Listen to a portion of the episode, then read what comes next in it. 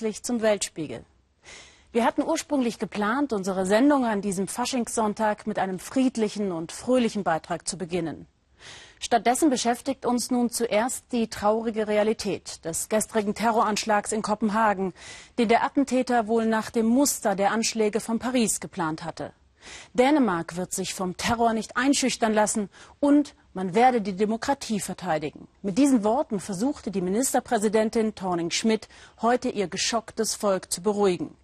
Nicht gesagt hat sie, dass die Meinungs- und Pressefreiheit in Dänemark aus Angst vor dem Terror bereits längst Schaden genommen hat. Tilman Büns und Gerhard Losherr.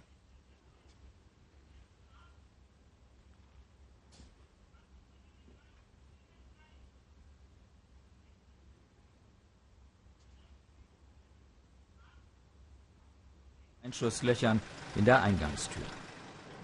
Vielleicht das Bild des Tages, Polizisten mit Maschinengewehren und Blumensträußen.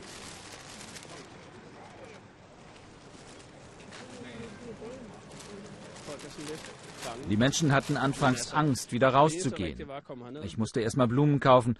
Das ist das, was man tun kann, wenn man so traurig ist. Also was ich hoffe, ist, dass das als Tat eines völlig Irren gesehen wird. Wir müssen nun zusammenhalten und nicht zulassen, dass einer, ein Einzelner, alles kaputt macht.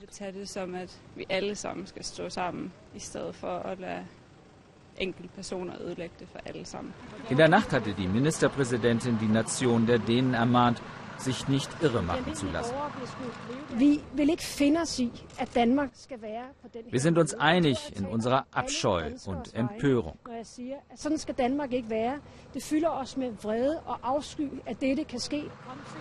Nun lebt Dänemark seit zehn Jahren unter Terrorangst. Das ist nicht spurlos am Land, seinen Menschen und auch seinen Medien vorbeigegangen.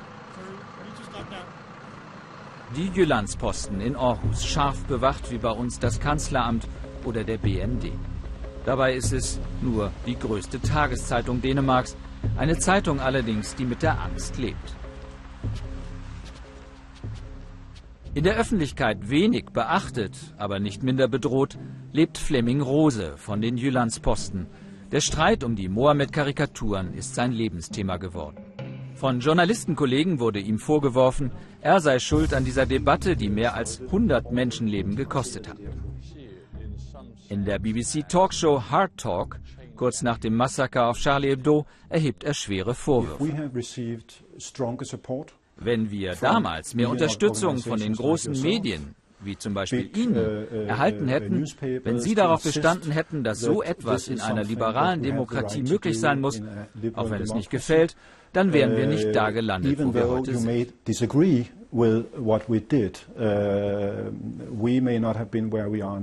Auch Fleming Rose steht rund um die Uhr unter Personenschutz. Nicht nur er. Die ganze Redaktion und das Verlagsgebäude waren schon mehrmals das Ziel von Anschlägen. Uh, wir leben mit Todesdrohungen, mit veralteten uh, Terroranschlägen seit neun Jahren. In Ihrem eigenen Büro? Ja, in unserem eigenen Büro. Aarhus ist die zweitgrößte Stadt Dänemarks. Universitätsstadt, modern, aufgeschlossen, kosmopolitisch und mit einer starken muslimischen Gemeinde. Nur wenige Kilometer von den Jyllandsposten entfernt liegt die Grimhøj-Moschee, Treffpunkt radikaler Moslems. Von hier stammen die meisten der etwa 30 Islamisten, die sich in den vergangenen Monaten von Aarhus nach Syrien und den Irak aufgemacht haben. In diesem Propagandavideo schießen dänische IS-Kämpfer auf Fotos dänischer Politiker. Für die Jyllandsposten sind sie eine permanente Bedrohung. Aus diesem Grund verzichtet die Redaktion seit 2008 darauf, je wieder Karikaturen über den Islam zu publizieren. Right now, Charlie Hebdo is publishing its first post-attack edition. Charlie Hebdo hat eine neue Karikatur herausgebracht. Ihre eigene Zeitung hat dieses Bild nicht veröffentlicht. Ja, wir sind eingeknickt. Und wir haben das auch zugegeben. In einem Leitartikel haben wir geschrieben, Gewalt hat Erfolg, manchmal ist das Schwert mächtiger als die Zeichenfeder. Es bräuchte schon einen gewaltigen Rückhalt aus der Gesellschaft, damit dieser schöne Satz wirksam wäre, dass die Feder stärker ist als das Schwert.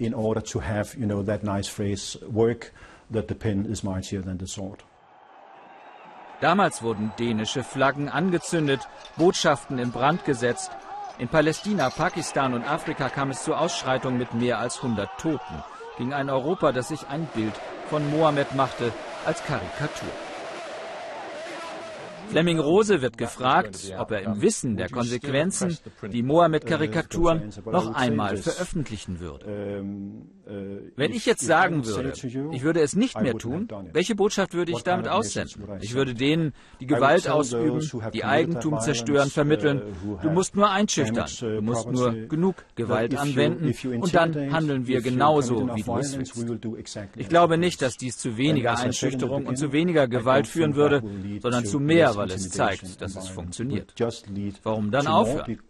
Würde ich dagegen sagen, dass ich das genauso wieder machen würde, dann hieß es sofort, er ist verrückt oder verantwortungslos. So oder so, es ist ein Dilemma. Kopenhagen am Abend am zweiten Tatort der Synagoge in der Kristallgarten. Dänen aller Konfessionen und Hauptfarben wissen, dass es noch viel schlimmer hätte kommen können.